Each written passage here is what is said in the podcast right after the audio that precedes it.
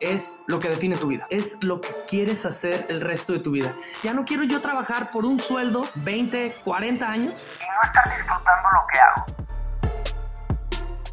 Mi gente, bienvenidos otra vez aquí a su podcast de Emprendedores Implacables, donde en este segundo episodio vamos a meternos un poquito más, vamos a hacer un deep dive en cosas técnicas, sobre todo en desarrollos de modelo de negocio, cómo definir cuál es el mejor modelo de negocio para ti, para tu empresa, cómo desarrollarlo y cómo aplicarlo. Obviamente aquí seguimos con el honor de tener a César con nosotros. César, ¿cómo estás? Muy bien, excelente. Yo encantado de estar aquí. Es un privilegio cada vez que, que empezamos a grabar y cada vez que tengo el honor también de estar contigo, Charlie. La verdad es que estoy muy emocionado de que nos estén escuchando, ya sea que estén en su casa, ya sea que estén en la calle, que les toque chambear, que les toque estar encapsulados en su casa. Me da muchísimo gusto que estemos aquí pudiendo compartir nuestro conocimiento y todo lo que estamos haciendo, ¿no?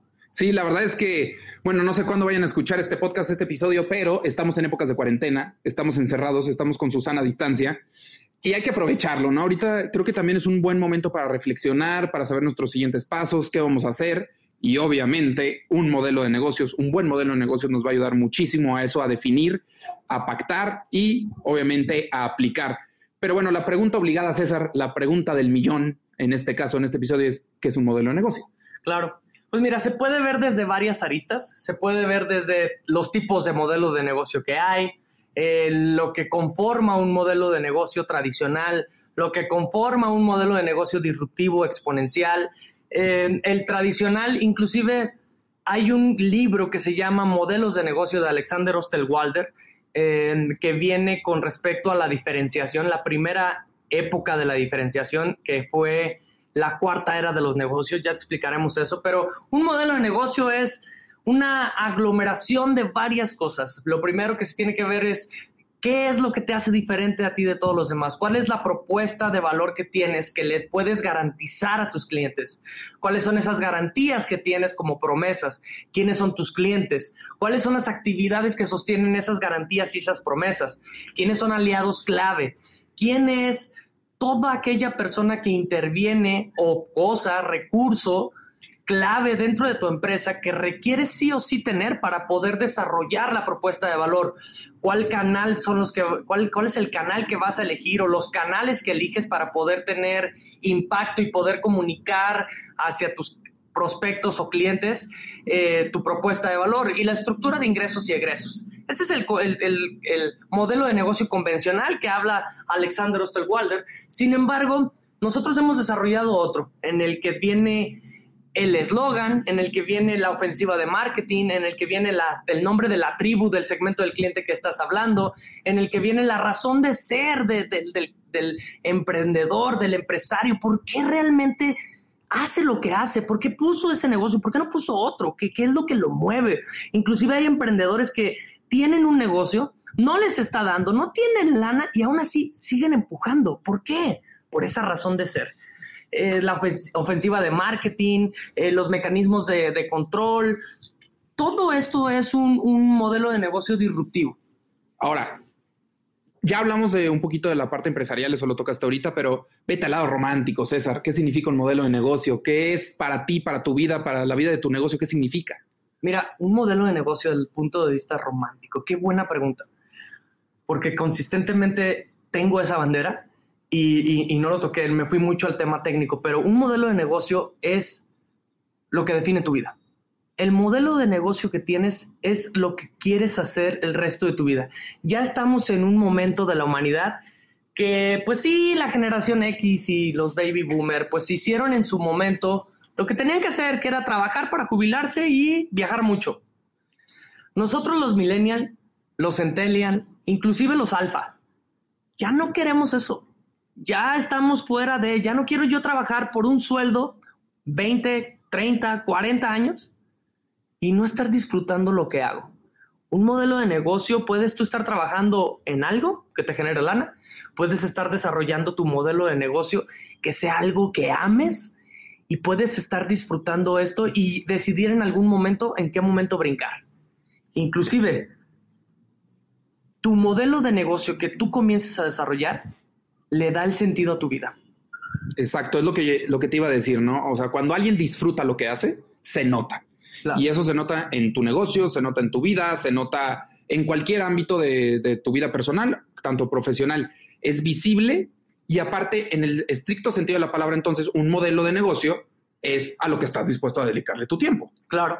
Mira, ahí hay un tema bien importante. Lo único que tenemos nosotros es el tiempo. Es el recurso más valioso que como ser humano tienes. Y estárselo regalando a cualquiera, o, sea, está, está de locos. O sea, estudia seis años de primaria, tres de, tres de secundaria, tres de prepa y van 12 más lo que quieras estudiar, cinco años de universidad y especialidad. 17 años de tu vida para salir y trabajar ocho horas para alguien más. Híjole, yo no estoy dispuesto a eso. Por eso es que tengo una empresa y en esa empresa tengo gente y garantizo que esté gente que esté contenta haciendo lo que hace y ganan utilidades y están variabilizados y todo lo que te eh, todo lo que te digo y todo lo que te recomiendo yo ya lo estoy usando. No es como que lo leí en un libro y no lo ejecuto. No, no, no. Ya funciona en la realidad en mi empresa. Y es bien importante esta parte de entender el valor de tu tiempo porque a final de cuentas es un recurso no renovable. Es, Claro. es tu único recurso. Es tu único recurso que tal vez ahorita es el que más tienes, en un futuro es tu recurso más limitado, porque ya cuando hagas mucho dinero, ya tienes tal vez los recursos monetarios, tal vez a, la gente, pero tal vez ya no tienes tanto tiempo. O sea, van cambiando las variables también, ¿no? Claro, sí, totalmente de acuerdo. O sea, hay, hay muchas cosas que hay que ver en, la, en, en- en el proceso de poder entender pues, que el tiempo es lo más valioso que tienes. Sin embargo, pues también vale la pena evaluar. Hay gente que dice, sabes que yo estoy muy a gusto en mi trabajo, yo no quiero emprender y también está muy bien. Quiere decir que estás haciendo lo que te gusta y viceversa. Puede ser que, sabes que yo no me gusta este trabajo, prefiero emprender y desarrollar un modelo de negocio que me guste. Innovar. Ahora, vamos ahora sí a la pregunta también del siguiente paso. ¿Hay diferentes maneras de crear un modelo de negocio o hay una sola? No, sí hay muchísimas maneras de crear un modelo de negocio, pero lo, lo principal es totalmente la propuesta de valor, la razón de ser. Eso es lo principal. ¿Por qué haces lo que haces? ¿Por qué decidiste abrir un modelo de negocio y dedicarte a eso? Porque la propuesta de valor, voy a hacer una analogía, pero la propuesta de valor es como el punto de la I. El punto de la I que le da significado a la letra, que la letra le da significado a la palabra, la palabra al enunciado, el enunciado al párrafo, el párrafo a la hoja y la hoja al libro. Está en todos lados, va a estar plasmada esa propuesta de valor en todos lados. Inclusive el día de hoy puedes estar haciendo un modelo de negocio estar vendiendo un producto y el día de mañana puedes estar vendiendo otro, pero la misma propuesta de valor se va a seguir sosteniendo, porque es lo que te diferencia a ti de cualquier otro humano y ser en este mundo. Aparte, creo que algo muy importante es que los modelos de negocios tienen que ser adaptables, ¿no? Un millennial no lo va a agarrar igual que un centennial o un baby boomer no lo va a agarrar igual que un mil- millennial. O sea, hay que estarlos innovando. No quiere decir que cambien completamente, simplemente tal vez las herramientas o las plataformas son distintas. Claro, totalmente de acuerdo. O sea, hay algo bien interesante aquí porque hay modelos de negocio que tú puedes adquirir eh, con respecto a licencias de uso, hay modelos de negocio que tú ya puedes adquirir con respecto a franquicias o tú crearlo, pero pues hay que delimitar muy claro. En la licencia tú utilizas el nombre de alguien más y innovas sobre eso. En la franquicia tú no haces nada de esto. Entonces, hay, una distinción muy clara y depende el tipo de perfil que tú tienes también, porque hay gente que no tiene nada de creatividad y que no le gusta, o sea, lo pones en un proceso creativo y se pierde, está como los que vieron la película de bichos cuando cae la hoja, como que, ay, ¿para dónde le doy? Ya no sé para dónde, o sea, de verdad ese es el mismo proceso. Hay gente que no está hecha para el tema creativo y hay gente que todo el día está creando, entonces depende qué es lo que quieras hacer. Si quieres estar en un lado de la moneda, crear tu modelo de negocio, estructurarlo y crecer, estar en el otro que es pues no hacer nada de creatividad, solamente ejecutar lo que ya se te dice o bajo el nombre de alguien más crecer. Exacto. A ver, vamos enlistando eh, los modelos de negocio, ¿no? Los típicos que son eh, venta de productos o servicios, Claro, eh, franquicia o licencia, suscripción o membresía de uso de contenido o para uso de plataforma o diferentes usos. Marketing de afiliación, que es un licenciamiento para comercializar tu propio producto. claro. Eh, publicidad, ya sea B2B, B2C, este, bueno, marketing, sponsorship, lo que tú veas. Subvenciones, ayudas públicas, o sea, maneras también de obtener recursos. Ok. ¿Tú crees que hay uno que sea el mejor? Mira, no, no es como que hay uno que sea mejor o peor. Estos son los tipos de comercialización de los modelos de negocio. Ni siquiera es el, el- el tipo del modelo de negocio. El tipo de modelo de negocio lo defines tú. Hay modelos de negocio que están totalmente desarrollados que ni siquiera existían. El marketing de afiliados ni siquiera existía. Eh, las empresas estas que ahorita están en, en auge, que ya no les dicen piramidales, que ya son network marketing, pues ya existían antes. Nada más ahorita les cambiaron de nombre. Pero hay formas de cómo poderlo hacer cada vez más escalable y exponencial. Y es la forma de cómo lo comercializas si dependes de alguien más, si te apalancas de su tiempo, si te apalancas del tuyo o si te apalancas de qué, depende de qué plataforma, de qué es lo que quieres hacer. Es, es, el tipo de cómo se comercializa un modelo de negocio. El modelo de negocio tiene que ver con respecto a la propuesta de valor y la diferenciación que tú tienes en el mismo giro de muchísimos modelos de negocio que hay. A ver, en tu experiencia, esta pregunta la voy a dividir en dos. En tu experiencia, ¿cuál ha sido el que más te ha funcionado? ¿Cuál ha sido el mejor? Y si nos puedes dar unos ejemplos de algún modelo de negocio que ah, quizás la gente diga, ah, caray, no había captado que es un modelo de negocio y mira, qué chistoso, funciona bien y, y hasta yo lo sé. Mira, en mi experiencia los modelos de negocio escalables son los mejores. ¿Y a qué me refiero escalables? Hay ahorita modelos de negocio que por 100 pesos, 3, 4 dólares mensualmente, le vendes lo mismo a cantidades gigantescas, Spotify, Netflix, eh, la compañía que ahorita te pongas enfrente, le vendes a miles y a lo mejor hasta millones de personas lo mismo. Y lo único que necesitas es más ancho de banda y tiene que ver con el nivel de inversión del crecimiento que quieres tener. Estos modelos de negocio, a mí en, en, mi, en particular experiencia, yo estoy apuntando toda mi empresa hacia allá. Estamos buscando hacer una organización exponencial y eso es lo que va a generar muchísima disrupción en mi empresa, muchísima diferenciación. En mi experiencia, mira, hay modelos de negocio que dependen de tu tiempo y hay modelos de negocio en el que te puedes apalancar del tiempo de alguien más para poderlo hacer funcionar. Em, yo tuve ya restaurante, tuve carnicería engorda, comercializadora de desechables, frutería, importaba y exportaba. Em, me dedicaba al tema también de logística, también de servicios y en este momento tengo una empresa de muchos servicios. Tengo tres empresas de servicios. Entonces, en este momento la consultoría para mí lo estamos haciendo con los coaches que tengo que me están ayudando de varios países. Lo estamos haciendo totalmente escalable y una de las estrategias pues es realmente poder llegar a impactar a más gente y eso es a lo que me refería en el podcast pasado. El compromiso que tengo con la humanidad es muy fuerte porque quiero compartirles y ayudarles a todos los emprendedores que más puedan esta vida yo a que puedan crecer su negocio. Porque hay empresas en este momento que estamos hablando ahorita tú y yo, Charlie, sí. en el que están creciendo de manera exponencial. Y me refiero de manera exponencial a que el primer año facturaron 100 mil dólares, el segundo año 200 mil, el tercer año 400 mil, el cuarto año mínimo el doble o más. Hay empresas que en cuatro años superan la curva de crecimiento como no tienes una idea, se hacen una parábola gigantesca hacia arriba. Entonces, la parte más importante es entender que hay organizaciones que están creciendo de manera exponencial y que tú puedes hacerla.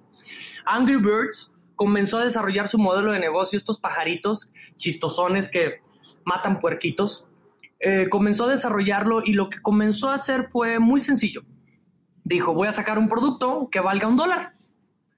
Y se lo vendió a millones de personas. Entonces, dentro de este producto, comenzaron a evaluar cómo le hago para poderle sacar otro dólar a la gente. Pues hago Angry Birds 2 o pues sí, claro, pero el tema de aquí a que sacaban el Angry Birds 2, pues era muy tardado y lo que querían era buscar cómo generar más dinero de manera rápida y eficiente, exactamente.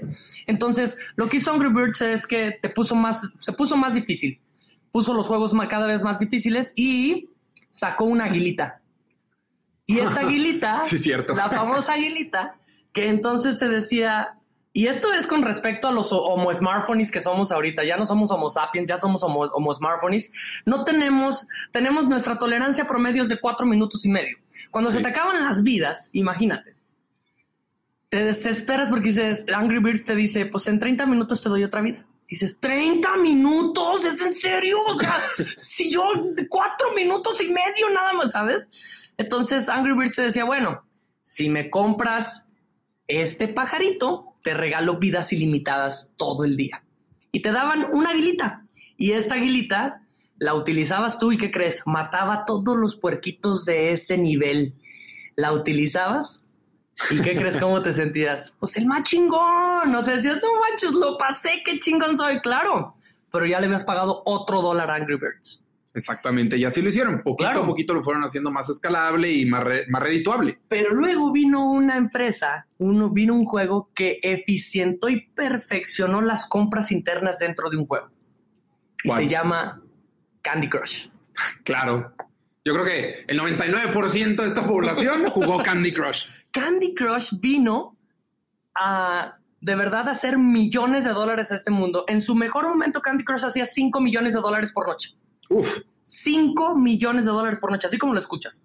Y, y fue muy chistoso porque Candy Crush te lo daban gratis y llegaba un momento en el que se ponía tan difícil que cuando se te acababan las vidas tú le decías, te decía el juego, ay, perdiste. Híjole, qué mala onda. No, bueno, pero mira, si te esperas 30 minutos, te puedo dar otra vida y otros 30 minutos, otra vida y otros 30 minutos, otra vida.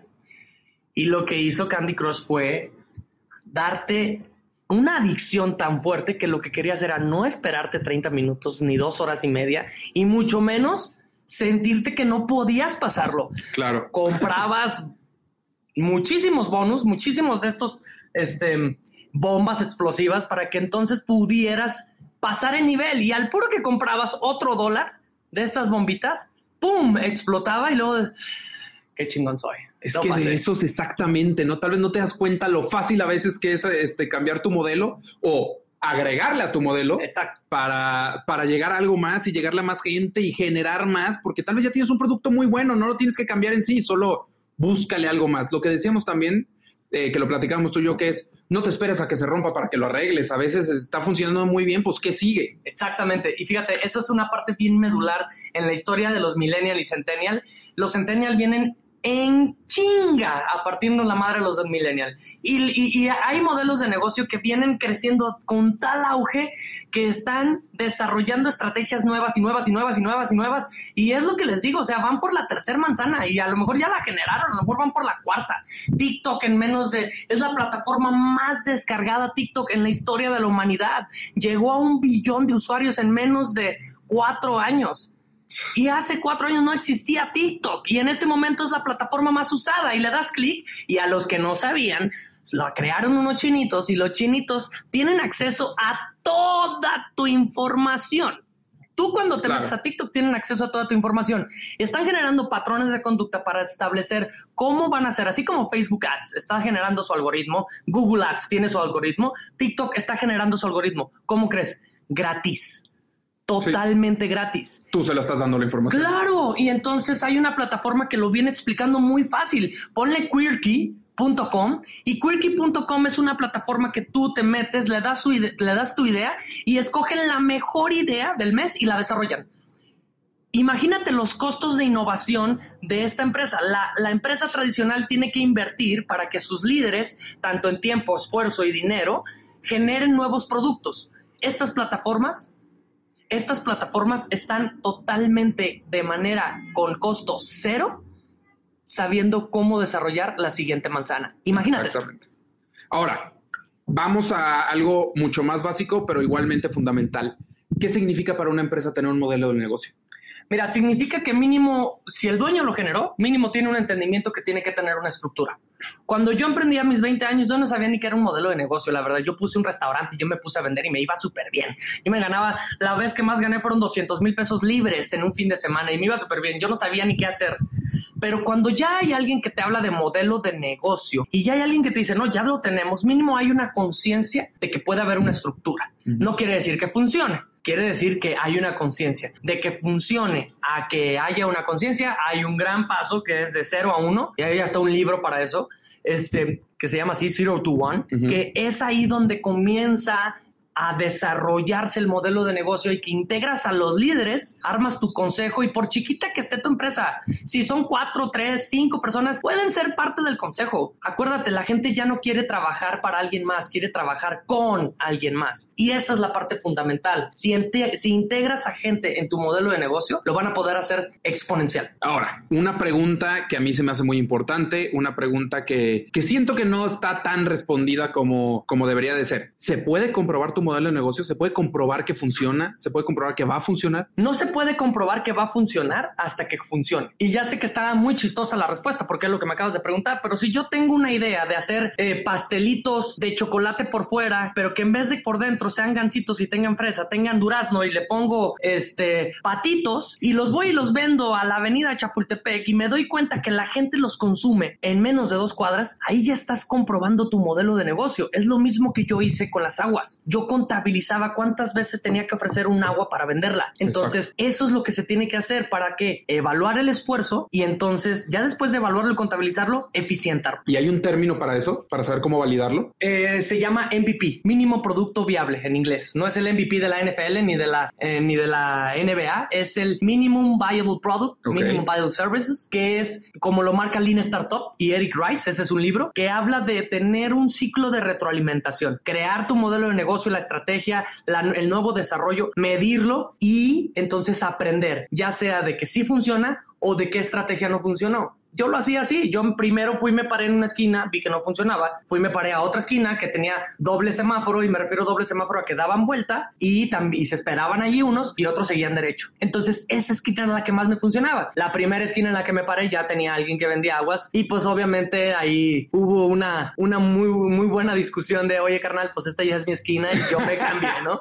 Pero desde ahí esa estrategia se mide. Sí, exactamente. Eso se tiene que medir. Como tú dices, está el Lean Startup, está el MVP, hay maneras de medirlo, hay que buscar ese tipo de herramientas para saber si, si está funcionando, porque a veces dices, pues bueno, sí estoy creciendo, sí voy, este, voy dando pasos, pero estás dando los pasos agigantados que deberías de dar o estás llegando al potencial que deberías de dar. Y ahora, no sé si tengas, César, vamos viendo, pero ¿tienes algún ejemplo de un modelo de negocio que parecía muy buena idea y no funcionó? Mira, hay muy buenos modelos de negocio que funcionan, pero los modelos de negocio que en este momento son los mejores son los escalables, que no dependan de tu tiempo. Ok.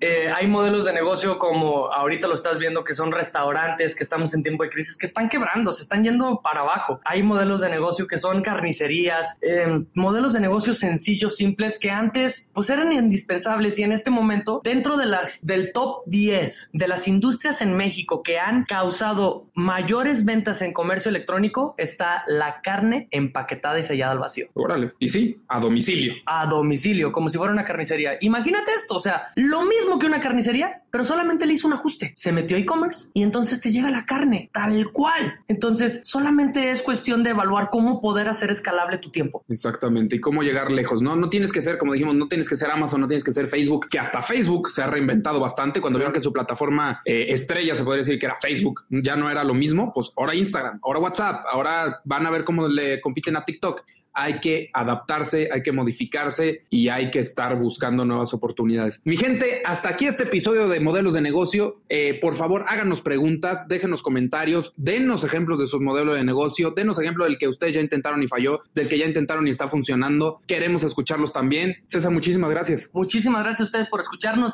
Como dice el buen Charlie, díganos que pónganos sus ejemplos de sus modelos de negocio. Nosotros les vamos a responder cómo pueden innovar, cómo pueden desarrollar nuevas ideas. Y como siempre, mi gente, no se vayan, va a haber un siguiente episodio, por favor, sigan aquí y denos sus comentarios. Que pasen un excelente día, mi gente. Nos vemos en el siguiente episodio.